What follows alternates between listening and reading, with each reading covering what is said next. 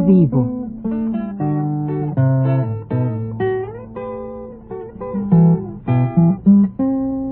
Mis décadas.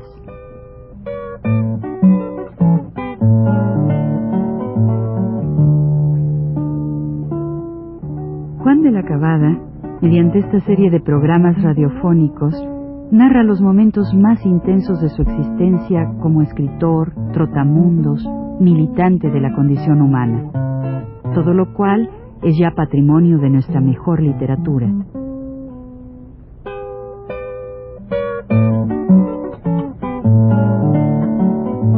Con ustedes, Juan de la Cabada. Por esos años, de fines de los 20, el Partido Comunista había tenido un representante en el Senado, el profesor Luis G. Monzón. Y el año 29 concretamente, cuando hago yo el viaje a Guadalajara, tenía dos diputados federales. Uno era Hernán Laborde y el otro era, me parece que por, sí, por Jalisco, Roberto Reyes Pérez. A mí se me comisionó, como dije en el programa anterior, para llevar propaganda a Guadalajara, una propaganda que naturalmente pues alertara a la gente y al mismo tiempo que estaba contra el, las depredaciones de los cristeros, también estaba pues contra estas formas de proseguir naturalmente una lucha fratricida que no beneficiaba más que en cierto aspecto muy personal, digamos, a los generales, ¿no? que naturalmente de eso viven, quieren que haya el movimiento se prolongue y hasta hacen trafiques con armas y todo para que se prolongue, porque naturalmente pues es, es este, este pues y todo lo que se hace con las relaciones de, de, pastura, de este, pues eh, se fingen más más más eh, más eh, digamos caballería bueno todo lo que es todo lo que es el lo que lo que se llama pues mordida y toda esta cosa no bien y bueno llegamos ahí pero en el camino de Jalisco, yo fui en un coche, en un pasaje de segunda, con dos maletas grandes de propaganda. Y en el camino, pues me encontraba yo con el jefe del escolta. El jefe del escolta era un capitán muy, muy simpático, nos íbamos conversando muy con mucho cariño, pero al llegar ahí cerca, como unas, cerca, ¿no? como unas, unos digamos, yo creo que serían unos 30 kilómetros, supongo yo, o más, de la capilla, pero cerca de la capilla.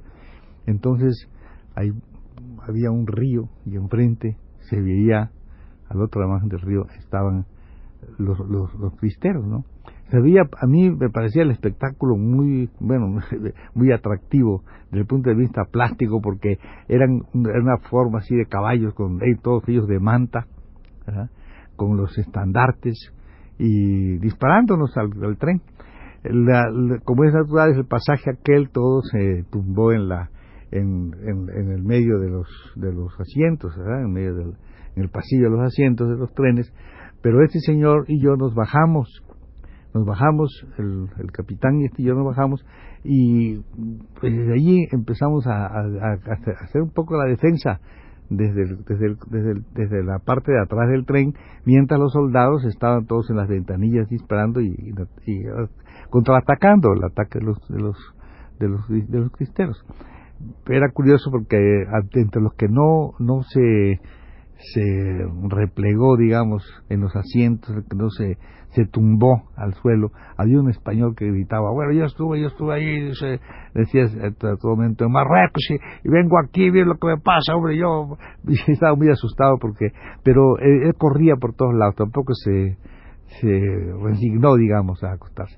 Pero estuvimos ahí, eso duró como, creo, una resistencia como de 20 minutos, y no siendo posible, desde luego, este pues eh, alejarte allí una fuerza bastante grande de los cristeros volvimos dimos eh, el petróleo retrocedió retrocedió y, y estuvimos allí en lejos de, de la, del lugar este como pues, toda la noche, pasamos ahí toda la noche, ¿verdad? Fuera de, del campo de batalla.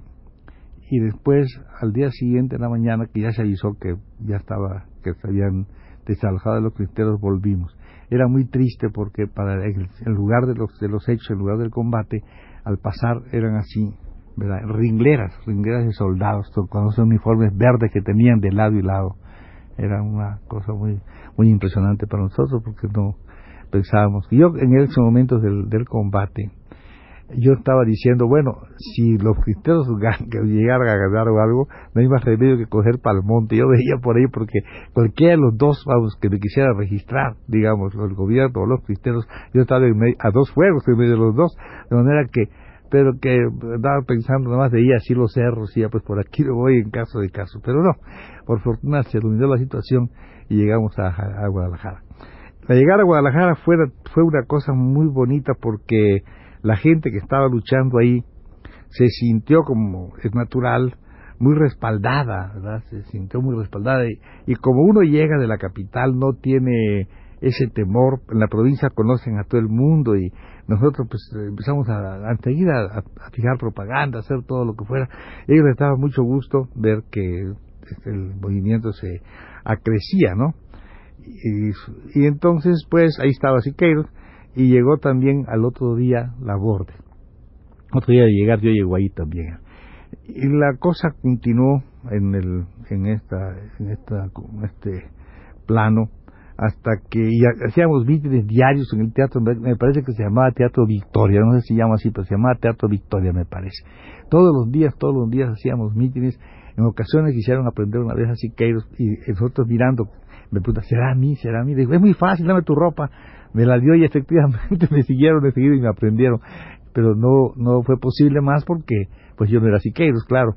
Entonces me, me dejaron libre. Y, pero sí comprobamos que a él era el que querían aprender.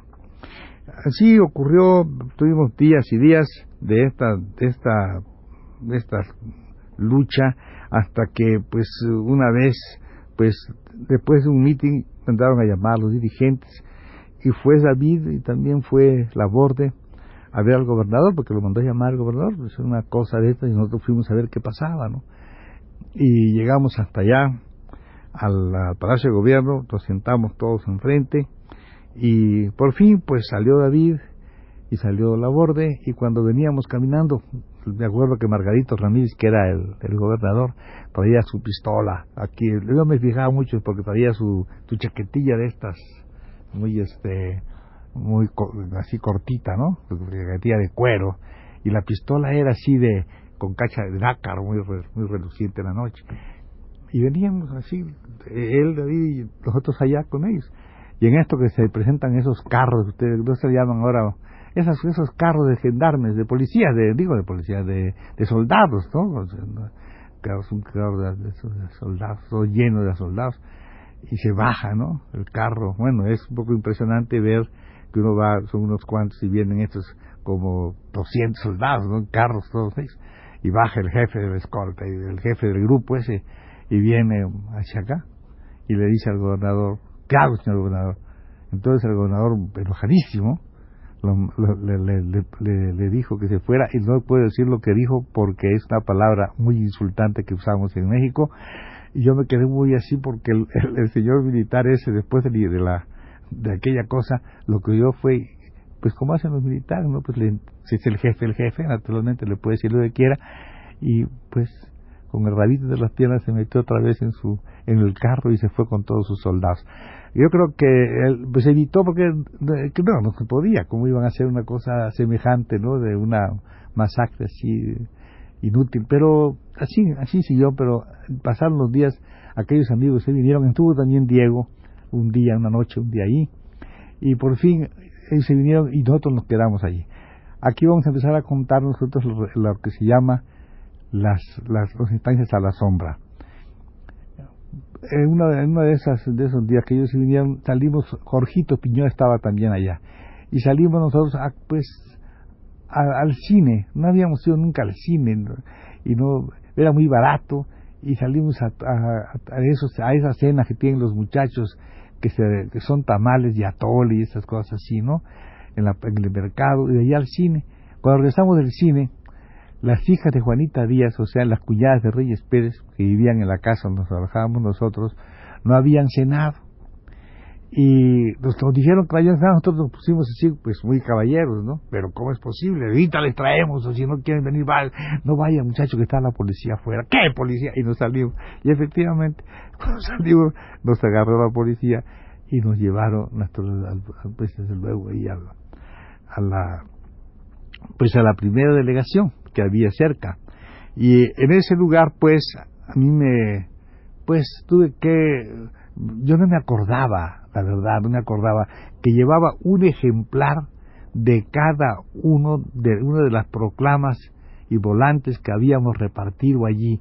Yo lo llevaba con objeto de traer un informe y naturalmente no me acordaba y cuando me registran y me sacan aquellos papeles y me los echan sobre la mesa de estos tipos, yo me quedé así, pero un poco eh, poco así, pues, ah, pues dije, hombre, ¿cómo fue que ni me acordé de esto?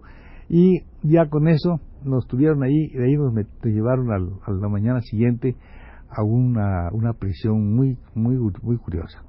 Este, lo, que va a pasar en la prisión curiosa y lo que ocurre dentro de uno, entre mí mismo y de mi, compañero que iba conmigo, que era Jorgito y todo eso, será motivo del siguiente programa.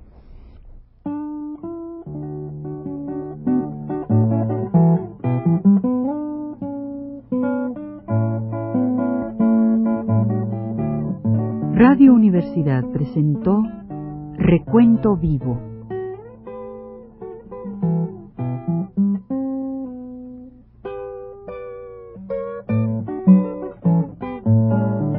Mis décadas por Juan de la Cabada.